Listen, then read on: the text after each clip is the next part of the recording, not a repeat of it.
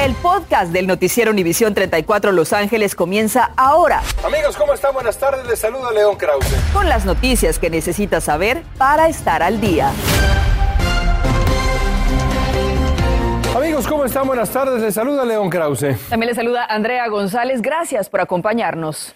Se llegó la fecha límite y en pocas horas los inquilinos que no han pagado su renta en el estado de California se quedarán sin el amparo contra el desalojo. La moratoria había sido extendida tres veces, pero esta vez no se pudo y millones de personas están en peligro de terminar en la calle. Y por eso, esta tarde le tenemos cobertura de equipo en los condados de Riverside, San Bernardino, en Los Ángeles con Julio César Ortiz y en el condado de Orange con Norma Roque. Pero antes nos vamos con una noticia que está en desarrollo en este preciso momento y la cual hemos seguido desde que sucedió. Osvaldo Borraes está en vivo y nos tiene lo más reciente de la lucha de una familia para evitar que desconecten a la joven madre que fue baleada por un oficial escolar esta misma semana. Osvaldo, ¿qué hay de nuevo en este caso? Adelante, buenas tardes. Andrea León, tenemos noticia de último momento en estos instantes. Hace solamente cuatro minutos hablé con el abogado de la familia Luis Carrillo que me ha confirmado que el hospital Long Beach Memorial ha postergado el evento de desconectar a, Manuela, Moana, Manuela Mona Rodríguez del respirador artificial, una joven de 18 años que fue impactada. Vamos a pasar el video, eso ocurrió el pasado lunes cerca de las 3 de la tarde cuando al parecer un agente de la policía escolar detonó su arma, por lo menos en el video que pudimos captar dos veces, y desafortunadamente una de esas balas hizo impacto en la cabeza de Mona. Ella fue trasladada a este hospital y fue declarada muerta cerebralmente. Anoche se, eh, se realizó una vigilia donde estaban no solamente los abogados de la familia, pero estaba también la madre, Manuela Sahagún, y nos dijo lo siguiente en relación a las intenciones del hospital. No quiero que me la desconecten, porque a mí me dijeron que sus órganos como están buenos los pueden usar por otras cosas y yo no quiero eso. Yo quiero estar con mi niña hasta que me la entreguen para poderla sepultar. Estoy pasando por una cosa que no le deseo a ninguna mamá además de la madre también estuvimos hablando con el abogado de la familia Luis Carrillo que expresó no solamente que desea que el fiscal general del estado de California se involucre en esta investigación en relación a cómo es posible que un agente de la policía escolar de la ciudad de Long Beach pueda detonar su arma hacia un vehículo que estaba alejándose de él y que estas personas no estaban armadas. A continuación, lo que nos dijo el abogado anoche. Este oficial no debe de estar patrullando las calles porque es una amenaza al público. Este oficial causó una herida enorme, posiblemente la va a matar con ese balazo. Y repetimos una vez más, noticia de último momento. Hace cuatro minutos hablé yo, hablé yo, con el abogado Luis Carrillo que me anunció oficialmente que el hospital Long Beach Memorial ha postergado la intención de desconectar a Mona Rodríguez de este respirador artificial. Por supuesto que esto es una buena noticia, aunque los familiares anoche nos dijeron, León, Andrea, que tristemente ellos saben que la realidad es muy difícil ya que ese balazo en la cabeza la dejó sin actividad cerebral. Por supuesto que nosotros continuamos con nuestra cobertura, una historia que nos interesa a todos para saber exactamente qué va a pasar. Transmitiéndoles en vivo, yo soy Osvaldo Borraes León, continuamos contigo. A ver, Osvaldo, esta historia tiene, tiene varios lados, pero sobre todo dos. Uno, la joven madre que está ahí en ese hospital a punto de morir. El otro lado, el hombre que disparó. Hemos escuchado muy poco de esa historia. Ya nos decías un poco tú también sobre qué se pretende hacer o qué se puede hacer, pero ¿dónde está este, este oficial? ¿Qué es lo que sigue en la historia de ese oficial que disparó el arma? Eh, una excelente pregunta, León. La Fiscalía del Condado de Los Ángeles ha tomado las riendas de esta investigación paralela a la investigación que está realizando el Departamento de la Policía de la ciudad de Long Beach. Por el momento no lo han identificado, aunque el abogado Luis Carrillo expresó que desea que no solamente sea identificado, pero también sea arrestado y destituido. Esto todavía es una investigación en proceso. Nosotros estamos indagando y vamos a seguir indagando todo lo que tenga que ver, en este caso, no solamente relacionado a este oficial, las acciones del hospital y por supuesto el efecto sobre estos familiares.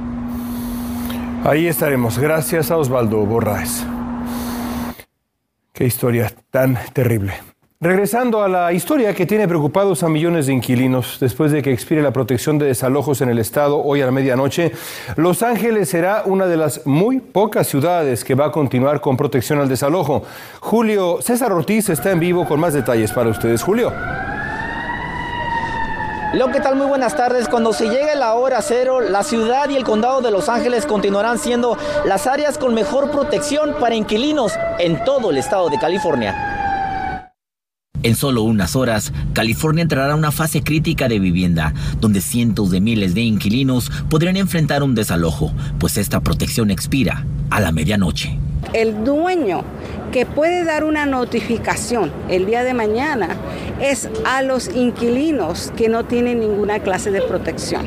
Para Verónica, que antes de la pandemia ya enfrentó un proceso de desalojo, mañana será el principio de una difícil etapa económica. El nervio psicológicamente te estresa, no puedes dormir en las noches, sientes los nervios que no sabes qué va a pasar y luego tienes que estar esperando hasta cuando te llegue la fecha de corte. Sin embargo, aún hay ayuda y esperanza, pues autoridades de la ciudad de Los Ángeles hoy salieron a recordarle a sus residentes que el fin de la moratoria del Estado no le afecta a los angelinos. Que la moratoria eh, del desalojo sigue por lo menos un año más adelante. ¿eh?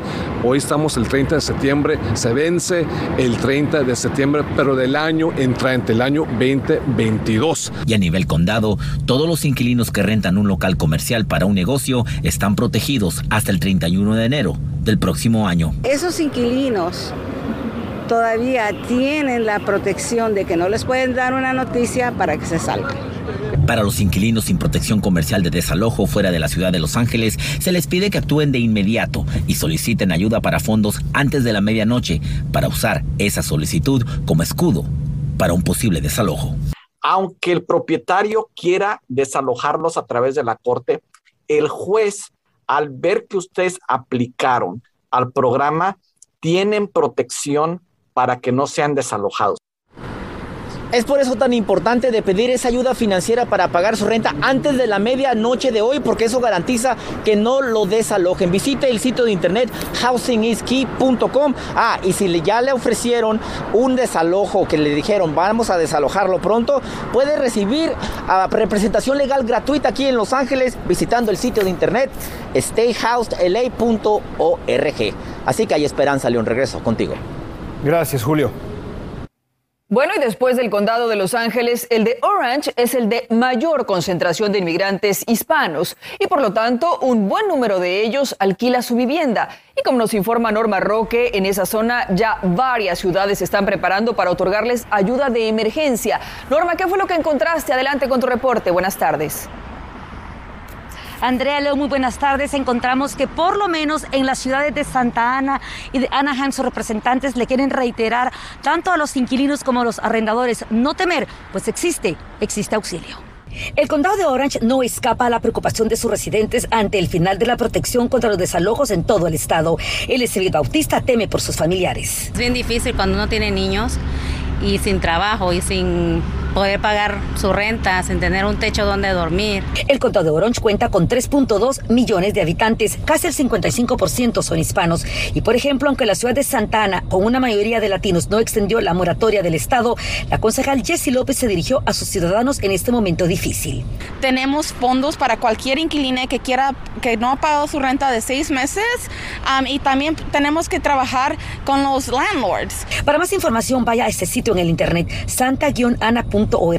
Además, el Consejo ya emitió un primer voto sobre una ordenanza cuyo voto final será el 5 de octubre. Proteger a los inquilinos de que no sean desalojados por casa injusta y de poner control de renta. Por su parte, la portavoz de la ciudad de Anaheim también quiere tranquilizar a la comunidad en donde el 50% de los 350 mil habitantes aquí son latinos. Los inquilinos de Anaheim no deben tener miedo. Afirmó a Noticias Univisión 34. Tenemos un programa de ah, asistencia de emergencia ah, para el alquiler. Uh, y los, las solicitudes ahora están disponibles para los inquilinos y también los propietarios. Puede acudir a este sitio en el internet anaheim.net diagonal Rent Assistance. Guadalupe González de la organización ACE señaló que usted aún puede solicitar asistencia del Estado, pues aún hay fondos a través de housingski.com. Las cortes primero van a preguntar si el inquilino aplicó, entonces el dueño no los puede desalojar porque es una protección también. La activista nos afirmó que no se esperan desalojos mañana, pues de acuerdo con la ley, si es que lo desalojan, el arrendador le tiene que dar un aviso de 30 días si usted tiene un año alquilando la vivienda y de 60 días si tiene más de un año. Y recuerde que todavía hay ayuda. En Santa Ana y en vivo soy Norma Roque, regresamos ahora a nuestros estudios. Gracias, Norma. Y para los condados de Riverside, San Bernardino y Ventura, California ha lanzado una página web para asistir inquilinos, dueños de propiedades, organizaciones de asistencia legal y organizaciones no lucrativas a entender las protecciones actuales para ayudar a las personas a quedarse en sus casas. Por favor, visite usted housingisky.com. Y ahora escuche, el gobernador Gavin Newsom estuvo hoy en Gardina y firmó una ley para reformar la policía y deshacerse de malos elementos. Habrá un proceso de desertificación de oficiales que incurran en conducta inapropiada, evitando así que vayan a otras agencias. También habrá un comité que revisará los casos como uso excesivo de fuerza, agresión sexual o pertenencia a alguna pandilla de policías. En instantes buscan al conductor que atropelló a un hombre que cruzaba una calle y en vez de ayudarlo se dio a la fuga. Hay una fuerte recompensa para quien dé información. Además, hablamos con una enfermera que se niega a ponerse la vacuna aún estando en peligro de ser despedida de su trabajo. ¿Qué organizaciones pro-inmigrantes se manifiestan frente a la oficina de la senadora Dianne Feinstein para exigir que apoye la reforma migratoria? Volvemos. Estás escuchando el podcast del noticiero Univisión 34 Los Ángeles.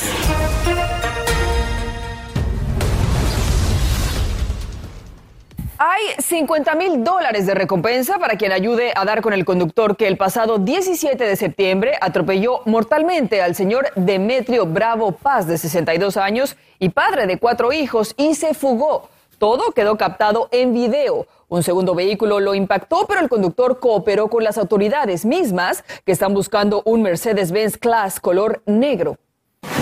También se busca a otro conductor que el pasado 25 de septiembre atropelló a Roberto Vigil, de 55 años, que atravesaba la calle Oxnard en North Hollywood poco antes de las 10 de la noche. Hay 50 mil dólares de recompensa para quien ayude a localizar al responsable de esta muerte, quien manejaba una van oscura. Al señor Vigil le sobreviven su esposa y dos hijas.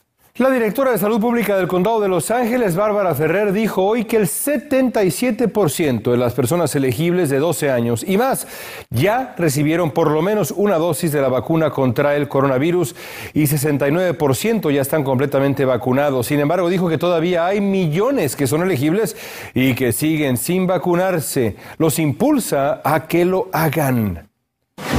Y en el mapa vemos los números de vacunas que se han administrado hasta ahora en varios condados del sur de California. En Ventura, 1.078.567. San Bernardino, 2.129.931. Los Ángeles, 12.684.261. Riverside está en 2.561.459. Orange, 4.096.247. Vamos avanzando, se necesita todavía más. Mañana varias compañías, entre ellas hospitales, tendrán que tomar una dura decisión sobre qué hacer con sus empleados que aún no se han vacunado contra el COVID-19. Nos enlazamos con Angie Ábalos y Erika Camargo. Ambas trabajan en el hospital Torrance Memorial Medical Center y ellas nos comentan que a partir de mañana, primero de octubre, su trabajo las suspenderá porque no han recibido la vacuna contra el COVID-19. Gracias a ambas por estar con nosotros. ¿Qué es lo que el hospital les ha dicho? Sí, buenas tardes. Buenas tardes. Ahorita, cuando se están forzando a tomar la vacuna y estamos devestados porque no queremos obviamente recibirla. Yo personalmente me he enfermado muy mal de la flu, de la vacuna del flu, y anteriormente nunca me había enfermado. So, ahorita ya nos están haciendo esto de que es mandatorio y yo no tengo contra nada con la gente que tenga o que quiera recibirla, pero pues todos tenemos nuestra decisión y creo que es muy importante nosotros que estamos, somos enfermeras y trabajamos en un hospital, nuestra decisión sobre nuestro cuerpo y lo que queremos hacer, obviamente, con nuestra salud y como el apoyo y... Que son, nos están básicamente violando los derechos de nosotros. Claro. A decirnos que si no nos vacunamos, nos vamos a perder nuestro trabajo. Muchos de nosotros somos madres solteras, hay padres solteros, que necesitan su trabajo. Sabemos que mañana ustedes estarán protestando por esta decisión. ¿En qué consistirá esta protesta y qué piensan hacer en caso de que pierdan su trabajo? Pues vamos a protestar y vamos a llevarlas a donde se tenga que llevar porque peleando nuestros derechos. Es nuestros derechos que están siendo violados y no solo de nosotros, hay doctores, hay enfermeras graduadas, hay de todo. Les agradecemos muchísimo este testimonio y estaremos pendientes de la protesta que hagan el día de mañana. Angie Ábalos, Erika Camargo del Hospital Torrance Memorial Medical Center, muchísimas gracias por estar con nosotros. Gracias. Hasta, luego, buenas tardes. Continuamos.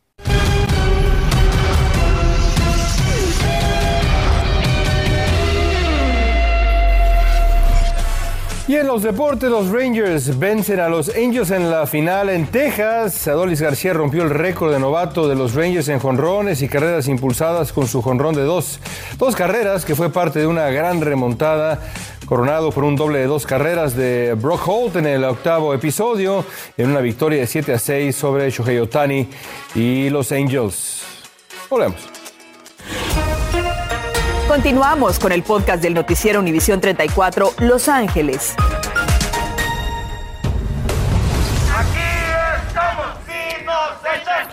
Líderes de organizaciones pro inmigrantes se manifestaron hoy frente a las oficinas de la senadora Dianne Feinstein para exigir su apoyo en favor de cuatro propuestas de inmigración que darían legalización, camino a la ciudadanía a millones de inmigrantes. Estas propuestas corren el riesgo de ser anuladas por opiniones adversas de la parlamentaria del Senado, la señora que pone las reglas, Elizabeth McDonough. Que cumplan su promesa al Partido Demócrata. El Partido Demócrata nos sigue jugando, nos sigue dando a tole con el dedo y no queremos que pase eso. Queremos que pase la reforma migratoria a través del bill de reconciliación. Es por eso que estamos hoy aquí pidiendo, exigiendo que se cumpla la promesa. Piden a la senadora que inste al líder de la mayoría demócrata del Senado, Chuck Schumer, y al senador Dick Durbin, también demócrata, presidente del Comité Judicial, a que simplemente ignoren a la parlamentaria y apoyen las contribuciones de los inmigrantes a la economía con una reforma migratoria. No es fácil hacer eso, no es fácil. Por cierto que el secretario de Seguridad Nacional, Alejandro Mayorkas, emitió nuevas directivas a los oficiales de inmigración. Dijo que el hecho de que alguien sea un inmigrante indocumentado no debería ser motivo suficiente para detenerlo y deportarlo, resaltando que la administración Biden continuará dando prioridad al arresto y deportación de inmigrantes que representan una amenaza para la seguridad nacional.